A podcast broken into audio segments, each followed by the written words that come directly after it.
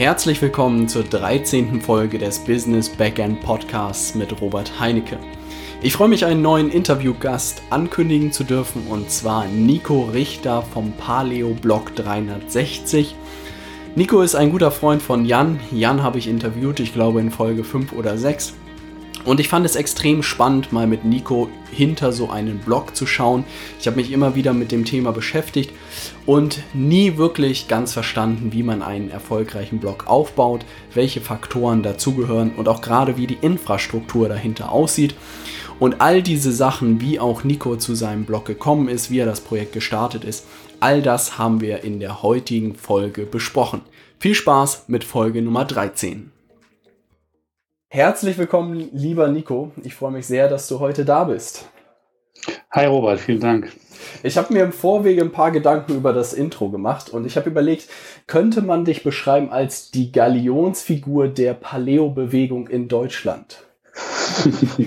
ähm, ja, das haben schon viele versucht, auch ein paar Medien mit Sicherheit. ähm, ich, wurde schon mal als, ich wurde schon mal als Paleo-Papst bezeichnet. Äh, auch nicht schlecht. Zeit, ja, auch nicht schlecht, genau, schon eine Alteration.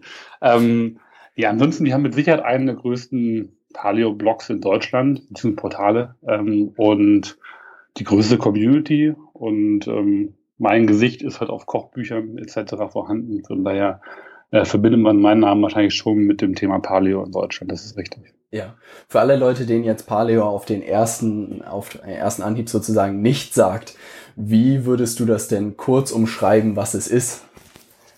Ja, Paleo ist eine Ernährungsform, bei der man sich äh, auf echtes Essen konzentriert. Das heißt, man lässt alle verarbeiteten Lebensmittel weg. Ähm, was da bedeutet vor allem Getreide, Milchprodukte, Zucker, Hülsenfrüchte und stark verarbeitete Fette und konzentriert sich auf ja, Gemüse, Obst, Fleisch, Fisch, Nüsse und Samen. Das kommt namentlich her aus der Altsteinzeit. Also mhm. quasi die, die sehr einfache Idee ist im Endeffekt zu sagen, wir ernähren uns so quasi wie die Menschen vor über 10.000 Jahren, vor Einführung von Ackerbau und Viehzucht mhm. ähm, und ja, verzichten auf alles Verarbeitete und essen nur natürliche Lebensmittel, die schon ja, Ewigkeiten die Grundlage der menschlichen Ernährung waren. Und mhm. das Ziel ist natürlich, wie oft, ähm, gesund werden und bleiben, ähm, aber eben lang, als langfristigen Ansatz und nicht als äh, Diätkonzept zu verstehen. Mhm. Sehr, sehr spannend. Ähm, sag mal, ihr habt ja heute einen wirklich sehr, sehr großen Blog, du hast ja schon gesagt, eine große Community. Wie hat denn das alles angefangen? Also wie seid ihr gestartet mit dem Thema? Ähm, ja, das ist spannend. Es war bei mir schon lange ähm, der brodelnde Gedanke, was Eigenes machen zu wollen, also Unternehmer zu werden, auch ein bisschen geprägt wahrscheinlich durch meinen familiären Hintergrund. Mein Vater ist selber äh, Unternehmer mhm. und ähm, dementsprechend ja war ich immer so ein bisschen in die Richtung gepolt, da was machen zu wollen. Ähm, und ich habe dann diverse Stationen durchlaufen äh, nach meinem äh, Wirtschaftsingenieurstudium mit äh, Berater und ähm, Konzernstationen und hat beid, mir beides nicht gefallen, weil beides für mich selbstbestimmt war und ich meine Idee nicht umsetzen konnte. Und dann bin ich über Umwege in der Startup-Branche gelandet, habe dann bei diversen Online-Firmen ähm, gearbeitet und meine Online-Marketing-Skills geschärft. Ähm, bin dann bei einem, ja, bei einem Startup, bei einer Venture-Schmiede gelandet in München, wo wir äh, E-Commerce-Firmen gegründet haben. Mhm. Und habe da auch noch viel gelernt, habe dann aber auch ähm, relativ zeitnah gesagt, ich will was eigenes machen und bin dann vor ja, jetzt dreieinhalb Jahren da ausgestiegen und habe aus persönlicher Leidenschaft zusammen mit meiner Frau, ähm, jetzigen Frau, damaligen Freundin, ähm, den Blog Paleo Leben gerufen. Einfach aus dem Hintergrund, wir wollten was eigenes machen. Ähm, uns ist das Thema extrem inhaltlich interessiert, das Paleo-Thema und der Paleo-Lifestyle und die ganze Ernährung dahinter. Und ähm, wir haben ein gewisses Potenzial gesehen, weil das Thema in den USA schon größer war und in Deutschland vom Themenkomplex, der gerade am Kommen war. Mhm. Ähm, und ja, dann haben wir einfach gestartet, weil wir ähm, ein bisschen uns gesehnt haben, auch nach dieser Freiheit und auch immer mit dem Hintergedanken natürlich was zu machen, was eine große Leidenschaft ist, aber auch ähm, was eventuell die Möglichkeit bietet, später äh, flexibel zu sein in Arbeitszeiten, Arbeitsort, was mir immer sehr wichtig ist und wichtig war und jetzt noch viel wichtiger ist als früher. Ja, du hast das angesprochen und das finde ich sehr, sehr spannend, dass du da aus der Online-Marketing-Richtung ein Stück weit gekommen bist. und dann sozusagen der Inhalt gefolgt ist, richtig? Also du hast wahrscheinlich die Instrumentarien des Online-Marketings so nach und nach gelernt und dann ein Thema gefunden, was sich auch inhaltlich so interessiert hat, dass du gesagt hast, dass sie da was eigenes mit startet. Ja, absolut richtig. Also ich war lange auf der Suche. Ähm, man kennt, es kennt ja wahrscheinlich viel das Gefühl, dass man immer irgendwelche Geschichten liest von Unternehmern. Ähm, auch für mich war der Einstieg damals irgendwie so ein bisschen Tim Ferriss und äh, die Vier-Stunden-Woche. Das hört sich alles super geil an und ja. ähm, super sexy und äh, man strebt irgendwie danach, aber einem fehlt irgendwie das, das richtige Thema und jetzt einfach so der, der Hundertste zu sein, der einfach nur ein paar Nahrungsergänzungsmittel auf den Markt bringt und damit versucht, ein bisschen Geld zu machen. Auf Amazon wollte ich halt nicht sein. Mhm. Und ähm, deswegen habe ich so ein bisschen auf die Leidenschaft gewartet, die bis dahin nicht da war. Und dann kam irgendwann dieses Paleo-Thema, wo ich wirklich mit Feuer und Flamme dahinter äh, stand, als ich die ganzen Bücher dazu gewälzt habe gelesen habe und einfach ein Konzept gefunden habe, was mir weitergeholfen hat, was Freunden weitergeholfen hat ähm, und was wirklich sinnvoll war zu dem Zeitpunkt. Und ähm, ja, äh, ich einfach über das Konto-Thema dann kommen konnte, ohne ähm, am Anfang gleich eine Idee zu haben, wie man damit langfristig Geld verdienen könnte. Ja, das ist immer spannend zu hören, auch gerade diesen Punkt, das merke ich auch immer wieder in Interviews, dass die Leute immer sehr viel ausprobiert haben müssen, um auch zu merken, ob es das Thema ist, was irgendwie die Leidenschaft entfacht oder nicht. Dann ist es dir wahrscheinlich auch ähnlich gegangen, dass du sehr viel ausprobiert hast oder gesehen hast und dann gemerkt hast, dass es wahrscheinlich deine Neugierde bei dem Thema Paleo so geweckt war, dass du dich auch, was weiß ich, in deiner Freizeit damit sehr viel beschäftigt hast und dann wahrscheinlich einfach damit gestartet bist, oder? Definitiv. Also ich wurde in der Zeit davor, also in den ein, zwei Jahren davor, wo ich in der Venture-Szene extrem drin war, auf allen möglichen Events war, immer so ein bisschen der, äh, der Pressesprecher unserer alten Firma war quasi, ja. ähm, haben wir uns immer sehr nach gesehen, was komplett eigenes zu machen, auch wenn wir damals schon viel Verantwortung hatten. Und ich habe mit diversen äh, Kumpels auch mal Sachen ausprobiert und ähm, es äh, waren die wahnwitzigsten Ideen von äh, strahlensicheren Boxershorts, die halt diese ganzen EMF-Strahlungen abhalten, äh, bis hin zu ähm, Lieferdienst für Getränke und Essen innerhalb von Stadien, äh, ja. Fußballstadien. Ähm, äh, alles natürlich nichts geworden, aber ähm, ein bisschen Zeit reingesteckt, ein bisschen ausprobiert, aber eben auch gemerkt, dass es halt nicht die absolute Leidenschaft war. Das war eher ja. so das Ding. Vielleicht ist es was, um das, das halt äh, Selbstständigkeit zu erreichen, aber ähm, die Leidenschaft gefehlt. Und das kam halt mit Paleo und ähm, ja, diese Möglichkeit, sich inhaltlich mit dem Thema zu beschäftigen, was einen super interessiert und ähm, wo man halt morgens aufsteht, das gerne liest, das gerne wiedergibt, Leuten erzählt und auch beim zehnten Mal nachfragen halt nicht genervt ist, ähm, das ist ein gutes Zeichen, um was starten äh, zu können oder zu sollen. Ähm, mhm. Auch wie gesagt, wenn man vorher nicht weiß, äh, ob es langfristig zu einem äh, zu einer Einnahmequelle auch reicht oder nicht. Das bringt mich ja immer wieder zu der Quintessenz, das heißt, dass man wirklich Gesetz der großen Zahl ähm, möglichst viel ausprobieren muss, richtig? Ähm, also ich würde sagen, ich habe ein bisschen was ausprobiert, aber ich habe auch nicht wirklich viel ausprobiert. Ich glaube, okay. ich habe schon mehr Leute, die ähm, mit Sicherheit, was ich noch systematischer, was ich eine Tabelle an möglichen Geschäftsmodellen gehabt haben und die dann nach und nach durchgegangen sind und auf Plausibilität geprüft haben. Mhm. Ähm, so war es bei mir nicht. Ich habe eigentlich auch ein bisschen abgewartet, nebenbei ein paar Sachen gemacht, um ein bisschen Erfahrung zu sammeln um dann an das Thema kam, irgendwie bereit zu sein. Und, ähm, und ich glaube auch, es ist kein, keine Vorgehensweise, die für jeden gleich sein muss. Also ich kenne auch Unternehmer, die sind happy damit, ähm, ein komplett ähm, ja, einfaches Modell von anderen Unternehmern irgendwie zu übernehmen. Ich sage nicht kopieren, weil es ja immer mhm. Innovation drin, äh, auch in einem äh, kopierten Geschäftsmodell. Ähm, und das halt umzusetzen und äh, in der Exekutive halt sauber auch zu, aufzusetzen. Ähm, wichtig ist, dass man sich motivieren kann, ob dann die Motivation für einen selber aus dem Thema heraus, wie es bei mir äh, es kam, mhm. oder eben aus der Möglichkeit Geld zu verdienen oder die Freiheit zu haben oder äh, mit Person XY zusammenzuarbeiten oder wie auch immer. Das ist halt jedem selber überlassen, aber ähm, eine Motivation muss halt da sein, ähm, um sich halt äh, sehr pushen zu können dann auch. Guter Punkt. Du hast gerade auch die Exekutive angesprochen und ich werde nicht vergessen, ich war letztes Jahr auf der digitalen Nomadenkonferenz in Berlin und da hat ein Speaker auch gefragt, wer alles einen Blog hat. Und da haben sich, glaube ich, von den 450 Leuten äh, 449 gemeldet. äh, und ich dachte mir so, wie können äh, 449 Leute einen Blog haben? Am Ende kennt man aber nur drei davon. Also drei haben es irgendwie so aus dieser äh, grauen Masse geschafft und sind irgendwie so groß geworden, dass jeder sie kennt. Wenn Leute heute irgendwie damit anfangen, mit dem Thema auch mal gar nicht hinsichtlich Monetarisierung oder so, was würdest du denn empfehlen, wenn man einen Blog angeht und auch ein bisschen Reichweite damit generieren möchte, was da so oder wo man, worauf man achten sollte?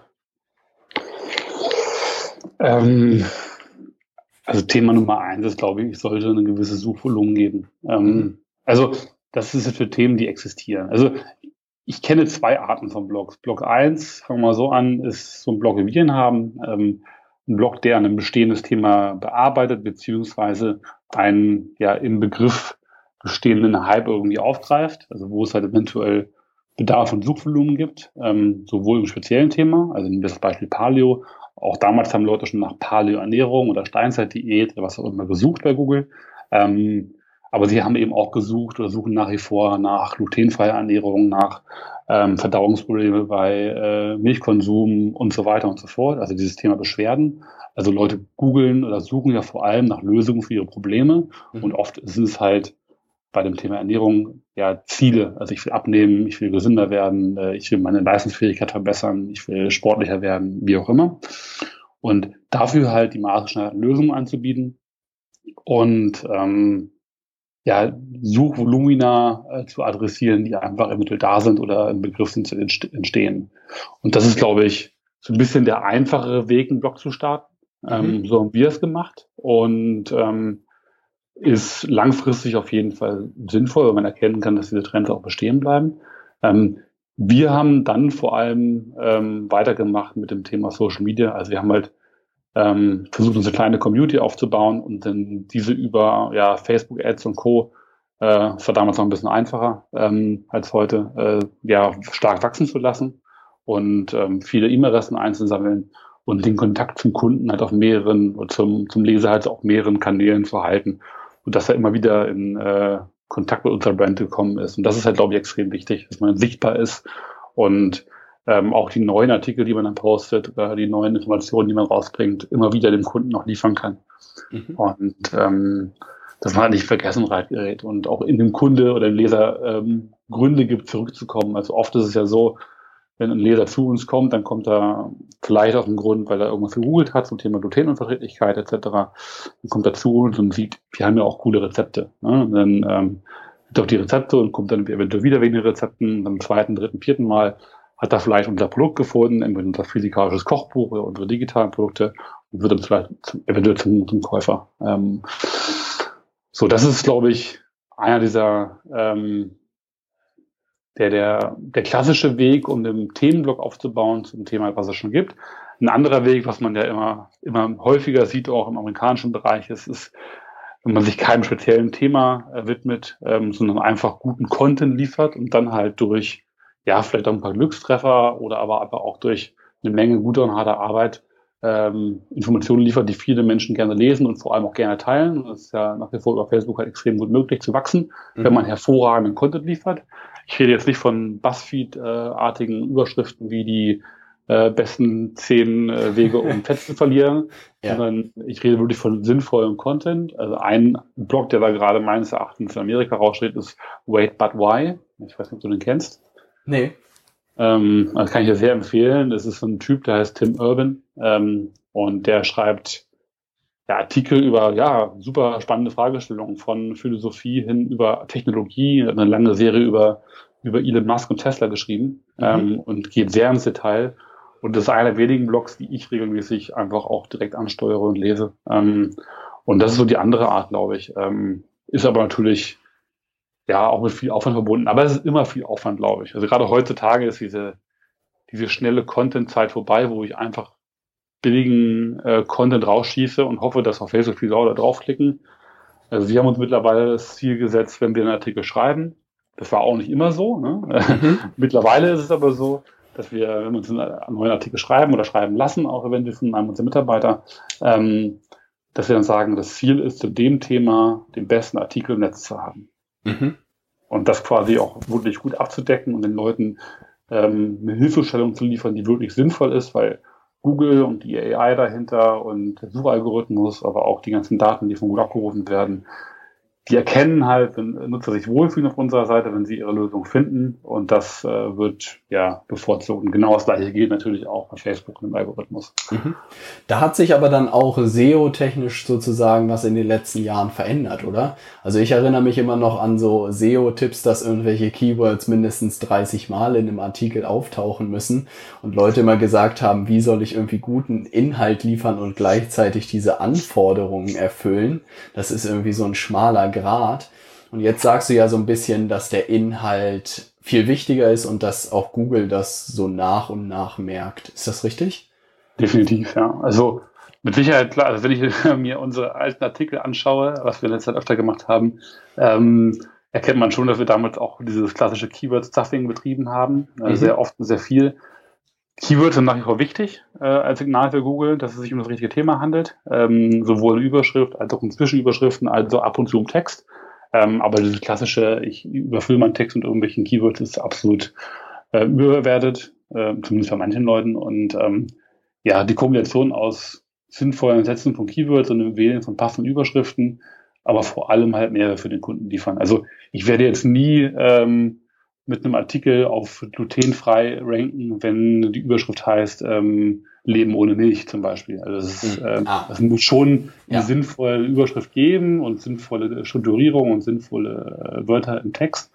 Aber insgesamt ist einfach, mhm. ist ja auch logisch, ne? Die Überschrift verspricht irgendwas, sowohl in Google als auch in Facebook. Der Kunde kommt, und wenn dann der Text ähm, auch dem entspricht, was in Überschrift versprochen wird und Mehrwert liefert, dann bleibt der Kunde länger da, ähm, hat eine geringe Absprungrate und dementsprechend ähm, werden auch die Suchergebnisse von äh, Google dementsprechend optimiert. Mhm.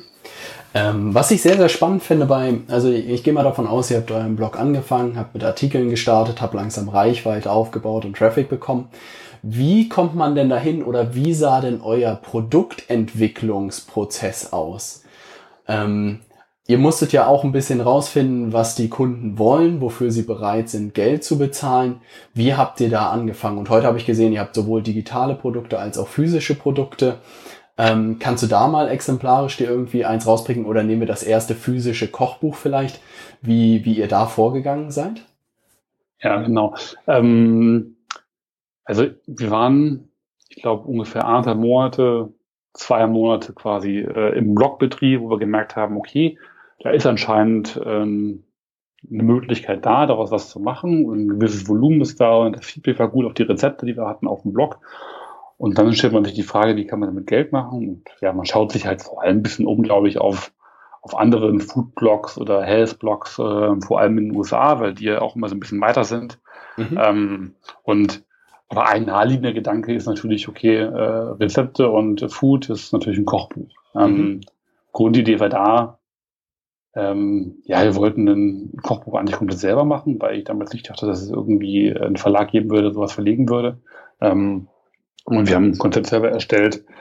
Und aus Spaß habe ich dann mal angefragt, bei drei verlegen. Und bei einem bin ich direkt, ähm, ja, äh, habe ich direkt einen Schwarze getroffen. Und die wollten uns sofort haben, weil die das Thema auch schon länger spannend fanden.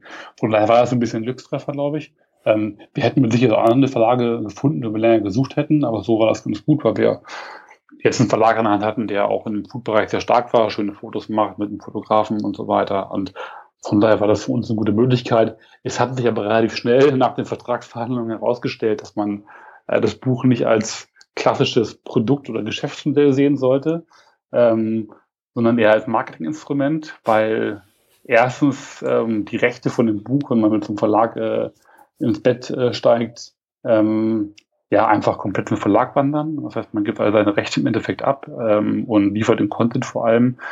Kann natürlich ein bisschen Einfluss üben, wenn man dementsprechend auch Reichweite hat und ein bisschen Verhandlungsmacht hat. Ähm, und auch finanziell kommt bei so einem Buch, wenn es nicht zum absoluten Bestseller wird, nicht so ultra viel rum. Ähm, mhm. Das sei auch jedem angehenden Autor gesagt. Das ist halt, ähm, wenn man dem Buch Geld verdienen will, äh, will, dann sollte man schon so ja, so 100, 200.000 Bücher verkaufen und das ist echt selten der Fall. ähm, und genau, von daher war es dann eher ähm, so ein Marketinginstrument nach dem Motto, okay, wir bringen das Buch raus, eben auch als Qualitätsmerkmal für unseren Blog, um uns bekannter zu machen und damit auch Presse zu kriegen. Und das ist auch ein langwieriger Prozess. Also das war in dem Fall war der erste Kontakt zum Verlag, glaube ich, in einem Juli 2013 und das Buch kam dann raus im Februar 2014. Ähm, Ui. Das dauert schon ein halbes Jahr, dann von Vertragsschluss bis zum Veröffentlichungsdatum.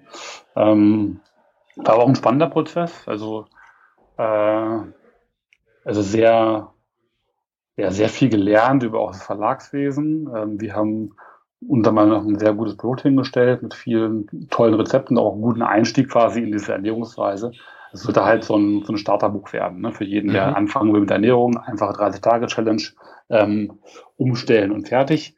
Und ähm, durch die Reichweite kam das dann in dem ähm, äh, Februar, wo es gelauncht wurde, ähm, oder April war es sogar erst, glaube ich, am ersten Buch, ähm, sehr gut an und wir haben damit gleich Spitzen-Rankings äh, bei Amazon und so erzielt und waren halt auch in der Focus Bestsellerliste und haben mittlerweile von dem Buch wirklich ziemlich viele Stückzahlen verkauft. Mhm. Ähm, genau.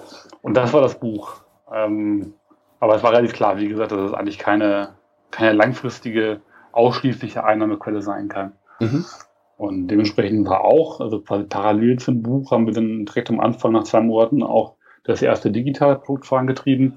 Und das war einfach inspiriert aus den, den Fragen, die wir auf dem Blog vor allem hatten. Also diese Ernährungsumstellung, ähm, mhm. also diese 30-Tage-Challenge, die man Paleo macht, oft am Anfang, ähm, um einmal für 30 Tage komplett zu verzichten, halt auf, auf äh, Getreide und Milch und Co. Und dafür brauchten die Leser oft Hilfe und haben nach Hilfe gefragt, Unterstützung gefragt und was sollen sie machen, was sollen sie essen und welche Rezepte und welche Tipps. Und da haben wir einfach ein E-Mail-Produkt draus entwickelt, wo die Leute ähm, ja, sich eintragen konnten gegen eine Gebühr von damals 20, heute 30 Euro und dann jeden Tag eine E-Mail bekommen haben ähm, mit Informationen und Tipps und Hintergrundinfos zur Umstellung.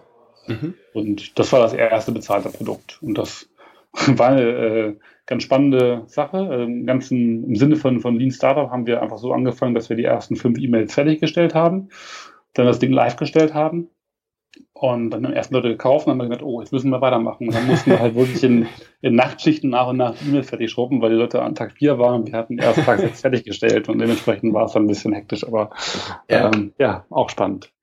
Und äh, das ist echt spannend zu hören. Dann habt ihr aber euch ja sehr gut an die Methode gehalten, das wirklich sehr lean zu halten, bevor ihr da ein Jahres äh, sozusagen oder Follow-up aufgesetzt habt, bevor ihr den ersten Verkauf habt. Ja. Habt ihr da irgendwie launch-technisch irgendwas gemacht? Also das ist ja immer was, was viele Leute immer noch sagen und da muss irgendwie schon alles bereitstehen oder so für den großen Knall. Oder habt ihr das einfach in einem Blogbeitrag damals veröffentlicht und geguckt, was passiert? Ja, gut, ich, damals hatten wir, wir haben das E-Mail-Programm nicht lange gedauert, das hatten wir schon nach drei, vier Monaten online. Da war die Reichweite, die wir hatten, noch nicht so ultra groß. Das heißt, mhm. es war eher so ein kleiner Launch, wird ein bisschen hier mal auf Facebook gepostet und äh, mal eine E-Mail rausgeschickt. Ähm, aber es war jetzt kein guter Knall. Der große Knall kam dann vor allem beim, beim ersten und zweiten richtigen Kochbuch, ähm, weil da haben wir echt gesagt, okay, hier ist es wichtig, dass wir in den Rankings vor allem bei Amazon nach oben rutschen, um sichtbar zu sein. Mhm. Ähm, und dementsprechend haben wir alles vorbereitet. Und das war auch ziemlich gut orchestriert, weil ähm, da hatten wir eben den ganzen E-Mail-Verteiler äh, von Palo 60 und ähm, äh, Facebook vor allem, äh, auch mit diversen Ads, aber auch unsere privaten Kontakte aktiviert und alles halt auf ein Datum hin optimiert. Ähm, und auch mit Gewinnspielen dann gearbeitet, um Bewertungen hochzuschrauben bei Amazon und all solche Sachen. Und das hat wirklich sehr gut funktioniert und ähm, ja, waren glaube ich, bei Amazon in den ersten Tagen schon, also sind einmal so in die Top 10 aller Bücher auf Amazon gerutscht, ähm, mit einem, mit einem Kochbuch, was nicht so oft vorkommt. Ähm, und das war im zweiten Buch halt noch besser, weil halt dann ähm, ja auch schon noch mehr Reichweite hatten. Und mhm. nee, von daher, also würde ich jedem empfehlen, wenn man ein Buch launchen will und es ähm, irgendwie auch kritisch ist, äh, in irgendwelchen Rankings nach oben zu rutschen, dann sollte man sich schon viel Zeit und Muße nehmen, um ähm, den Launch vorzubereiten. Mhm. Das ist spannend zu hören, weil das glaube ich nämlich auch, und das heißt es ja auch immer wieder bei Amazon, wenn man sehr weit oben ist, dann bleibt man auch erstmal ein Weilchen da, weil man ja sichtbar sozusagen ist. Ähm, von deinen Erfahrungen her, also das heißt, du hast sehr viele Leute darauf sensibilisiert, dass ab einem bestimmten Datum das Buch verfügbar ist. Was sind denn sonst so? Also ich habe, äh, also komme ja aus einer anderen Amazon-Produktwelt sozusagen und Bücher habe ich mich immer gefragt, was da die Stellschrauben sind. Und es geht doch auch dort viel über die Bewertung wahrscheinlich, oder? Ähm, ja, auf jeden Fall. Also es war bei uns ein bisschen ähm, ja nicht ganz so einfach, weil natürlich, wie gesagt, der Verlag hat die Rechte am Buch, dementsprechend hat auch der Verlag die, äh, den Zugang zur Amazon Produktseite im Backend. Ah, ja. Und äh, dann zu steuern quasi, was in den Keyword steht und so weiter und was die Produktbeschreibung macht, war ein bisschen umständlich, weil so ein Verlag natürlich auch extrem langsam reagiert. Mhm. Das hat mich äh, etlich viele Nerven gekostet, um äh, das Ergebnis zu haben, was ich haben wollte. Aber es hat immerhin geklappt. Genau, also ich denke, es gibt mehrere Ranking-Faktoren. Also klar, ähm, Faktor eins ist auch der Name wieder. Es ist wichtig, mhm. dass die relevanten Suchbegriffe vorkommen in den, im Titel vor allem, aber, aber natürlich auch in der Beschreibung. Ähm, dann ist, glaube ich, für die Conversion wichtig, dass die Bewertungen ähm, ja, gut sind. Ich glaube, ob es jetzt 20 äh, 5-Sterne-Wertungen sind oder 100, spielt eine untergeordnete Rolle. Hauptsache, mhm. man hat äh, fünf oder viereinhalb Dinger leuchten. Ähm, das ist, glaube ich, wichtig. Das haben wir auch am Anfang relativ geschafft durch unsere Community. Ähm, haben mittlerweile, glaube ich, auch 350 Bewertungen, glaube ich, für das erste Kochbuch und ja. 70 fürs zweite. Ähm, und dann halt, genau, Verkäufe, Verkäufe, Verkäufe. Also wir haben es damals gemacht als Kombination, ähm, dass die Leute vorm Launch, also die Freunde, noch auf die Wunschlisten gesetzt haben, so dass es da schon ein bisschen Signal gab für Amazon und dann beim, beim Verkauf halt einfach, ja, äh, Anzeigen verkaufen. Das ist absolut relevant. Ähm, und ja, da kann wir halt nicht so viel beeinflussen, wenn man ein eigenes Produkt hat, also quasi klassisch FBA, dann kann man, glaube ich, viel mit Preisen und Angeboten ja. arbeiten und so weiter. Ähm, da habe ich auch einige Freunde, die das machen. Ähm, da war es bei den Büchern und dem restriktierten Zugang durch den Verlag halt nicht ganz so einfach möglich, aber es hat gereicht, sodass wir heute immer noch auf alle relevanten Begriffe auf Platz 1 sind da und Platz 2 und 3. Das hört sich doch gut an. Und sag mal, ähm, wie sieht denn heute so die Infrastruktur hinter so einem in Anführungszeichen Blog aus? Also ich habe verstanden, ihr werdet wahrscheinlich Leute haben oder vielleicht auch Freelancer haben, die Artikel für euch schreiben. Werdet wahrscheinlich Leute haben, die Produktentwicklung machen. Und dann wird es wahrscheinlich Leute geben, die sich um das Online-Marketing, Social Media etc. kümmern. Gibt es da noch irgendwie andere Bereiche, die ich jetzt nicht sehe? Ja, ich glaube, man stellt sich das vielleicht alles ein bisschen groß vor, also vom Backend her zumindest. Ich bin ein Freund von, wie gesagt, Lean und schlank und ja. ähm, ich hasse Management und Overhead und ja. ähm, ich, ich arbeite auch gerne selber an den Sachen und äh, von daher sind wir, waren zwischendurch schon was ein bisschen größer mhm. ähm, von so Freelancern her und Leuten, die für uns geschrieben haben. Ähm, jetzt sind wir ein bisschen kleiner, wir sind jetzt ein kleines, schönes, kompaktes Team. Also mhm. das Kernteam besteht aus meiner Frau und mir ähm, und einer Mitarbeiterin Anja, die ähm, quasi uns auch vor allem inhaltlich unterstützt. Ähm, ansonsten haben wir zwei, drei Freelancer, die wir je nach Bedarf ähm, hinzuholen. Also oder vier Freelancer, aber wirklich nur sehr punktuell. Einmal im Bereich Content, einmal im Bereich Video, Fotografie, einmal im Bereich äh, IT, einmal im Bereich Design. Ähm, mhm.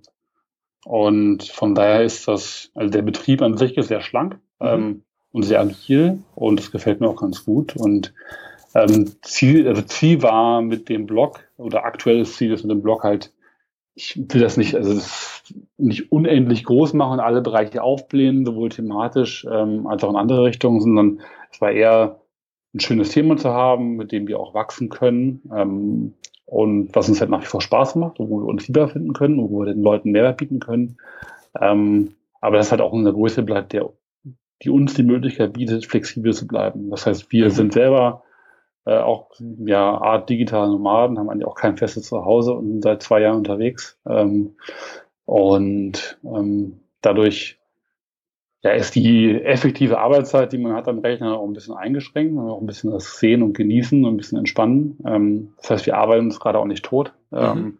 Und das ist uns auch sehr wichtig gewesen, dass wir halt diese Möglichkeit haben, in Phasen mehr zu arbeiten, andere Phasen zu haben, die weniger arbeitsintensiv sind. Und da spielt natürlich ein kleineres Team sehr in die Karten. Ja, das ist spannend zu hören, weil ich kenne das auch von vielen Blogbesitzern sozusagen, die irgendwie immer so einen Druck im Nacken haben, dann neue Artikel zu veröffentlichen und irgendwie da so in ihrer eigenen Tretmühle ein Stück weit gefangen sind. Aber du sagst jetzt, und da höre ich vielleicht auch so ein bisschen raus, dass ihr dann auch nochmal so projektbasiert oder so arbeitet. Das heißt, was weiß ich, ihr nehmt euch dann für nächste halbe Jahr oder für das Jahr ein neues physisches Kochbuch vor und da wird dann wieder ausführlicher an dem Thema gearbeitet und der laufende Betrieb so ein bisschen ist konstant so ein Grundrauschen oder wie habt ihr euch da aufgeteilt? Ja, genau so ähnlich. Also es gibt auf jeden Fall einen laufenden Betrieb ähm, und immer wieder ja Sachen. Wir veröffentlichen auch nach wie vor jeden zweiten oder dritten Tag einen neuen Artikel, ein neues Rezept. Und daher die Content-Arbeit hört auch nicht auf, mhm. sowohl wir selber als auch externe. Ähm, das heißt, ähm, ja, aber da ist, glaube ich, die effiziente Organisation einfach sinnvoll. Man muss halt irgendwann wissen, was kann man selber gut machen, was kann man abgeben ähm, und wie kann man die Prozesse strukturieren, sodass sie auch ablaufen, ohne dass man dauernd ähm, drüber schauen muss. Und ähm, von daher ist schon ja eine gewisse Grundarbeit ähm, ist immer da, die man machen muss, um halt ähm, ja sowohl die Community als auch den Blog am Laufen zu halten. Und ansonsten hast du völlig recht, dass es ähm, dann natürlich Sonderprojekte gibt, wie jetzt was ich ein neues digitales Produkt oder wir machen äh, einen Content Audit oder machen eine SEO-Aktion oder ähm, machen irgendeinen großen Social Media Push oder produzieren ein paar Videos oder wie auch immer. Also da gibt es eine Fokusaktion, wo wir uns dann mhm. eventuell mal treffen physisch und dann die Sachen durch, durchpowern. Ähm, aber im Großen und Ganzen entscheiden wir das halt auch wirklich in unseren monatlichen Meetings dann wieder, um festzulegen, was die neuen Ziele sind. Das ist sehr, sehr spannend. Also ich muss wirklich sagen, ich höre so sehr auf, dass ihr da sehr gut strukturiert seid, auch gerade von den Abläufen und von den Prozessen. Hast du da irgendwie so ein, äh, aus der Beraterwelt ist ja der Begriff Framework sehr beliebt, irgendwie sowas, äh, irgendein Schaubild oder irgendeine Struktur, die du im Kopf hast sozusagen für dein Geschäftsmodell oder für den laufenden Betrieb, woran du dich sozusagen langhangelst, um alle Aktivitäten auf dem Schirm zu haben? Ja, also ich arbeite persönlich mit einer Kombination aus ähm, Getting Things Done und Agile Results. Ähm, Getting Things Done sagt mit Sicherheit jedem etwas. Also entweder eliminieren, delegieren ähm, ah. oder selber machen oder planen. Ne? Das mhm. alles, was ich in zwei Minuten selber machen kann, äh, verschiebe ich mir auf, auf äh, später oder plane ich ein. Ähm, das heißt, dann sehr strikt auch aussortiert, was man macht, ähm, was man nicht macht und was man weitergeben kann eventuell. Und das Thema Agile Results ist im Endeffekt eine Technik, wo man sich eine begrenzte Anzahl an Zielen setzt, ähm, drei an der Zahl äh, in, in, dem Fall, ähm, und sowohl runterrechnet aufs Jahr, dann auch im Monat, als auch in der Woche und auch am Tag. Ähm, das heißt, ich plane im Endeffekt, wenn ich halt wirklich viel arbeite, plane ich jeden Tag neu. Ähm, also ich fange an mit der Jahresplanung, das mit drei Hauptziele, die entsprechend sind mit der Mission, Vision von meinem Projekt. Mhm. Ähm, und breche die dann runter auf die, die Monatsziele, also jetzt für den nächsten Monat zum Beispiel, was ich machen will, und mache dann quasi, wenn ich mein Wochenplanning mache, breche ich mir wieder neue, drei neue Ziele runter, basierend auf den Monatszielen, die ich habe, um die halt zu erreichen. Und so sorge ich dafür, dass meine kleineren Ziele, die ich habe, immer auf die größeren Ziele, die ich langfristig habe, einzahlen.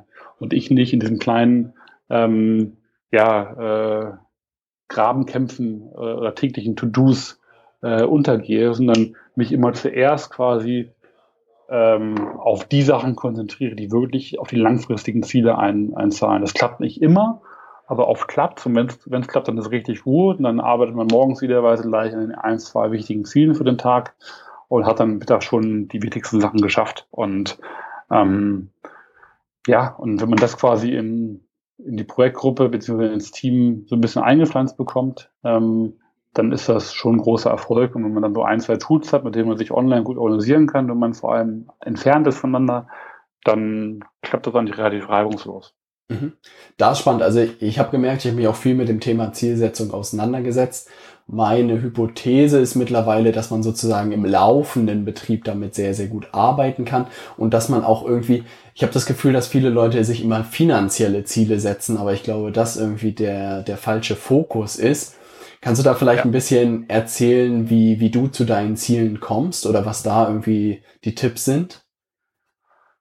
Ja, genau. Also wie gesagt, also idealerweise bricht man das runter von, von den langfristigen Zielen auf die kurzfristigen. Langfristig ähm, wäre jetzt ein Beispiel, ähm, dass wir uns mit dem Blog äh, die ja, Mission gesetzt haben, viele Leute zu erreichen und damit Leute gesünder und glücklicher zu machen. Und mhm. Das kann man dann so runterbrechen. Okay, wie schaffen wir das, indem wir Lösungen anbieten für ihre Probleme und ähm, die Informationen äh, so einfach möglich zugänglich machen. Wir müssen aber auch viele Leute erreichen. Wir müssen sie reaktivieren und so weiter.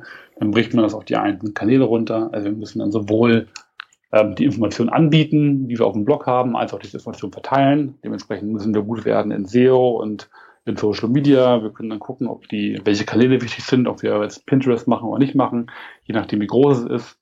Und so arbeiten wir das von oben nach unten und haben dann im Endeffekt äh, quasi ja äh, Ziele, die dann sagen, okay, wir machen jetzt in diesem Video, äh, in diesem Monat machen wir, was ich, fünf Rezepte-Videos, was wir gesehen haben.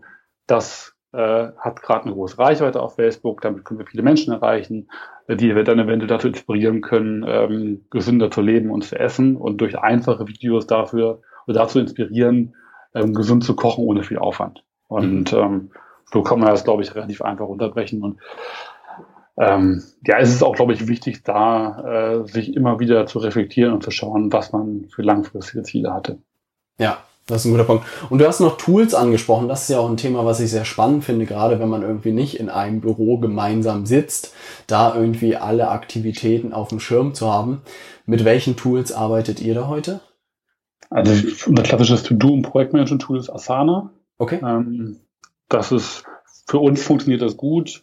Es ist so gewachsen auch. Ähm, läuft gut mit ähm, Aufgaben runterbrechen und hin und her äh, geben kommentieren, abhaken. Also von daher ist es sehr schlank ähm, und ja, es lassen sich viele Informationen darin äh, speichern, ohne dass sie verloren gehen. Und es reduziert vor allem den, äh, die Menge an E-Mails. Und das ist, finde ich, sehr angenehm, weil ich kein E-Mail-Freund bin. Ja. Gut zu hören. Ja, ich genau. muss auch sagen, E-Mails, das ist eine lästige Plage. Ja, ich warte auch noch auf den Tag, dass die abgeschafft werden. Ähm, ein weiteres Tool für unsere interne Teamkommunikation ist Slack, ähm, mhm. das auch ganz gut funktioniert. Das haben mittlerweile auch viele wahrscheinlich. Ähm, einfach so ein bisschen für den äh, Austausch, der nicht task- oder projektbezogen ist, sondern eher so generell ähm, Informationsaustausch, Artikel teilen, ähm, aber auch ein bisschen happy äh, Chit-Chat machen ähm, über das Team und so weiter. Und, und ja, das ist ganz cool. Und ansonsten so das Klassische, was glaube ich jeder nutzt, also von Dropbox und Google Drive für die Organisation von ähm, von Texten und Dokumenten und Files ähm, bis hin zu Mailchimp für die, für die Newsletter und E-Mail-Automations. Ähm, ja, das sind so die Kerntools, glaube ich. Ähm, das ist spannend. Also was ich spannend finde daran, das ist ja wirklich, also ich merke, dass ihr da sehr strukturiert seid und das ist spannend. Seid ihr da hingekommen und hingewachsen oder hast du dir da schon sehr früh Gedanken über das optimale Setup gemacht? Oder war das so ein begleitender Prozess? Mm, beides. Also ich hatte, wie gesagt, ich war so ein bisschen inspiriert von diesem Tim Ferriss Buch auch. Also ja. nicht nur von dem Buch, sondern eben auch von den generellen Gedanken, ähm, outzusourcen und zu optimieren. Also Prozesse, die man quasi mehrmals macht, gleich von Anfang an so aufzusetzen, dass sie auch sauber laufen und man mhm. sie nicht mehr anfassen muss. Und das war eigentlich von Anfang an ja in die Organisation eingebaut bei uns. Und mhm. dementsprechend haben wir zu Beginn gleich relativ viele Sachen gut aufgesetzt. Ähm, also sei es jetzt eine eine Automation, dass wenn jemand ein Produkt kauft, der gleich äh, in den E-Mail-Verteiler reinkommt und er dann quasi gleich automatisch E-Mails bekommt und was wir irgendwas anstoßen müssen. Ähm, bis hin zu, dass wir, was ich Kundenservice-Anfragen sofort oder relativ schnell über ein Tool abgefedert haben ähm, und da auch äh, Makros und Vorlagen ähm, gebaut haben, die halt die Antworten deutlich erleichtern ähm, für die klassischen Fragen. All solche Sachen. Das ist ähm, also der Gedanke von Anfang an da und dann baust du halt nach und nach, wenn die Sachen anfallen oder auflaufen, halt die dementsprechenden Prozesse auf. Ja. Also ich merke, das finde ich auch sehr, sehr spannend und vielen wird halt äh, mittlerweile heutzutage, habe ich das Gefühl, vermittelt, auch so ein Blog zu starten, hat viel mit dem Inhalt zu tun und ich glaube, das ist auch ein wichtiger Faktor. Aber gerade mit dem Gespräch mit dir höre ich raus, dass äh, Kenntnisse in Online-Marketing, ohne das, dass es dann extrem schwierig wird, oder? Ja, ich glaube, es gibt extrem viele Blogger in Deutschland, ähm, die auch extrem viel Ahnung haben von ihrem Fachbereich und die leider ein bisschen untergehen, ähm, weil sie sie nicht vermarkten können. Mhm. Das können die Amerikaner ein bisschen besser, das haben sie irgendwie gelernt, da liegt eine Siege, ich weiß nicht warum. Aber ähm, es reicht ja nicht alleine Ahnung zu haben, oft zumindest. Und wenn man ein bisschen sichtbar sein will, dann muss man eben auch ein bisschen rumschreien und sich organisieren können. Mhm. Und wenn man das dann kombiniert mit ein bisschen Wissen ähm, oder Leute da reinholt, die auch was wissen ähm, oder sich das selber anliest, dann wird man, glaube ich, erfolgreicher als der, der fachlich extrem viel Ahnung hat, aber sich halt nicht vermarkten kann. Und ähm, von daher ist, glaube ich, eine, eine gewisse Kombination wichtig. Und aber auch im heutigen Zeitraum würde es auch nicht funktionieren, wenn man sich nur vermarkten kann, ähm, aber inhaltlich keine Ahnung hat. Das klappt auch nicht, ähm, weil gerade bei speziellen Fachthemen halt das einfach zu, zu dünn ist einfach. Und mhm. wie gesagt, glaube ich, auch Google und Facebook immer mehr äh, in Richtung Qualität statt Quantität gehen. Ja. Vielen Dank dir. Was mich nochmal interessieren würde, so am Ende des Interviews, wo geht die Reise hin von Nico Richter? Gute Frage. Ähm, wissen wir selber nicht so genau. Also aktuell fühlen wir uns sehr wohl äh, mhm. mit dem Blog und dem Business und wie alles läuft. Haben super viel Freiheit, können eigentlich machen, was wir wollen. Ähm, finden nicht fremdbestimmt, haben keine Investoren drin oder sowas, was mich sehr happy macht. Ähm, und können uns den Themen äh, widmen, die uns auch persönlich beschäftigen, weil auch mhm. inhaltlich sind wir immer sehr nah dran an den Themen, über die wir schreiben. Und das Feedback ist toll und wir machen so weiter. Und wo Palio 360 in den nächsten Jahren stehen wird, wissen wir auch nicht genau. Also es ist jetzt ein bisschen Business as usual eingekehrt und das ist, glaube ich, auch eine, ähm, eine Sache, die man sich zu Herzen nehmen soll, weil viele Leute ja immer nach diesem höher, schneller, weiter streben. Ich war ja. früher auch so, glaube ich. Und ähm, ich glaube, es ist auch mal irgendwann gut, ein bisschen den Hals voll zu kriegen und zu sagen, okay, ähm, jetzt haben wir ein Niveau erreicht, äh, auf dem man gut leben kann und was einem auch Spaß macht, ohne jetzt dauernd was Neues machen zu müssen. Ähm, und sich sofort in das nächste große Ding zu stürzen. Ähm, und ja, also zufrieden geben mit dem, was man hat und auch sich Zeit zu nehmen, ähm, zu überlegen, was sowohl intern als auch extern neue Projekte sein können. Ähm, und ähm, ja, genau, das ist auch eine Sache, die immer also ein Haupterfolgskriterium ist äh, von uns, ist halt Nein zu sagen. Also Nein sagen zu Möglichkeiten. Ähm, weil wenn man so eine Reichweite hat, dann werden einem tausend tolle Sachen angeboten, von Vorträgen über Kochworkshops, über Paleo-Reisen, über Aha. Interviews, über ähm, ja, wie gesagt, Podcasts auch, ne? Und mhm. äh, ist halt nur sehr ausgewählt. Man muss, also ich sage sehr, sehr viel ab, gerade mhm. physische Sachen, auch mit denen man Geld machen könnte. Ähm, weil wir einfach gesagt haben, konzentrieren wir uns auf das, was wir können, und das ist halt Online-Vermarktung ähm, mhm. und Inhalte schaffen und nicht das ähm, auf das, was kurzfristig irgendwie Geld bringt. Und ähm, da ist, glaube ich, ist jeder gefragt, quasi sich selber das hinterfragen, was man langfristig will und auch den kurzfristigen, ja, interessanten äh, Möglichkeiten auch mal absagen zu können für den Fokus da muss ich nochmal eine Frage hinterher schießen, weil ich das auch ein Thema finde, was ich, wo ich mich im Moment sehr, sehr schwer mit tue. Ähm, wie, wie kriegt man da oder wie hast du da dein Kriterium gefunden, um zu sagen, ja, das macht Sinn oder das macht keinen Sinn? Also das abzusagen und zu sagen, das ist wirklich das, was wir beherrschen. Also ich glaube, so ganz klar seine Stärke auch ein Stück weit definieren zu können. War das ausprobieren oder wie bist du dazu gekommen zu sagen, das ist meine Stärke und auf die konzentriere ich mich jetzt auch voll und ganz?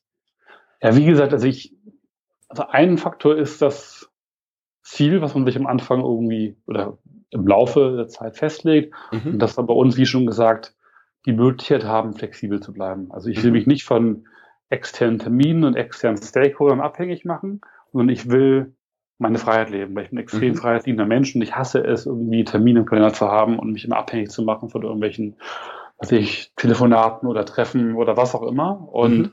das heißt, das bedeutet schon, dass man relativ viel ausschließt. Ne? Das heißt, man macht alles, was irgendwie auf diese Automatisierung einzahlt und auf Reichweitenmultiplikation und auf quasi One-to-Many-Communication. Und man sagt alles ab, was irgendwie dieses, ähm, diese Einzelevents sind, wo man quasi dann Markt vielleicht eine Rechnung stellen kann, aber es keine wiederkehrenden Umsätze gibt. Alles, was nicht automatisierbar ist, das wird eigentlich per se erstmal abgesagt bei uns. Mhm. Und das ist einfach ein grundlegendes Ziel. Und ansonsten findet man klar mit der Zeit raus, ähm, was einem Spaß macht. Ich habe auch schon Vorträge gehalten und so weiter, aber ähm, oft ist mir der Aufwand, den man dann mit einem einen Event hat oder sowas, zu groß. Mhm. Ähm, und ich versuche das dann abzuwägen. Okay, wie viel Zeit muss ich da investieren? Ich muss da hinfahren, ich muss das und das machen. Und was kriege ich im Endeffekt da raus? Also nicht nur monetär, sondern auch von der Erfahrung her und von den mhm. Kontakten. Und ähm, da muss man ein bisschen die Waage finden, glaube ich, die Balance finden. Und ähm, dann einfach auch, ja, auch ein bisschen das Bauchgefühl hören. Ne? Also würde ich es jetzt auch machen, die Frage ist, glaube ich, hilfreich. Würde ich es auch machen, wenn es kein Geld geben würde? Ja. ja. Das hilft. wenn man das, wenn man das ganz klar mit Nein beantworten kann, dann sollte man sich das dreimal überlegen. Das ist eine gute Frage. Ich glaube, die kann man an vielen Projekten und an vielen Sachen, die man macht, so tagtäglich mal anlegen. Und ich glaube, da würde man vieles dann nicht mehr machen. Ja. Ja, das ich auch. Stimmt, ein sehr schönes Abschlusswort. Wenn Leute zu dir mehr erfahren wollen, wo können sie denn dich finden oder mehr über dich herausfinden? Ja, also über das, was in ihr vorgeht, am besten auf paleo60.de. Also da mhm. veröffentlichen wir darüber viele Artikel und Rezepte. Ähm, ja, also alle Accounts von Paleo60. Äh, da wird mehr, glaube ich, Richtung Paleo geteilt. Ich persönlich teile jetzt nicht so viel, da stelle mich nicht mehr so stark im Vordergrund. Mhm. Ähm, und von daher gibt es sonst, glaube ich, wenig Anlaufpunkte. Ähm, aber wie gesagt, über das Kontaktformular von Paragraph 60 kann man uns auch anschreiben und dann antworten wir auch, wenn es da irgendwelche Fragen gibt zu uns konkret oder sowas. Ähm, ja, das wäre eigentlich das. Perfekt. Und auf dem Blog gibt es ja auch genug zu entdecken, würde ich behaupten. Vielen, vielen Dank dir, Nico, dass du dir die Zeit genommen hast. Gerne. Ich bin gespannt, wie deine Reise weitergeht. Wir auch. Aus dem Interview mit Nico habe ich wirklich einiges mitgenommen. Was ich sehr, sehr spannend fand, dass er sehr fit in dem Bereich Online-Marketing ist und sehr, eine sehr, sehr leane Infrastruktur hinter seinem Blog laufen hat. Und ich glaube, was er auch gesagt hat, dass es sehr, sehr viele Blogger heute gibt, dass es auch viele dabei gibt, die sehr gute Inhalte liefern können, aber es vielen an den Online-Marketing-Tools fehlt. Und das war nochmal spannend äh, bestätigt zu hören, dass es in der heutigen Zeit, wenn man wirklich einen Blog mit der Größe aufbauen möchte, dass man im Bereich Online-Marketing wirklich sehr fit sein muss. Und das hat Nico sehr schön in seinem Interview klar gemacht. Also wenn ihr wirklich überlegt, irgendwas zu starten in dem Bereich, lernt das Rüstzeug im Bereich Online-Marketing. Ich werde in das Thema auch immer tiefer einsteigen, weil es sehr wichtig ist und das hat man jetzt nochmal sehr gut gehört. Und ich muss sagen, dass es wirklich ein tolles Interview war, wo man auch wieder gemerkt hat, dass Struktur und Organisation sehr viel ausmacht und auch bedeutet, dass man mit einem sehr kleinen Team eine sehr große Reichweite aufbauen kann, wenn man wirklich sehr gute Strukturen dahinter hat. Das soll es für Folge 13 gewesen sein. Wenn euch das Interview gefallen hat, dann teilt es doch gerne mit euren Freunden. Ansonsten freue ich mich auf die nächste Folge in der nächsten Woche. Bis dahin, ciao.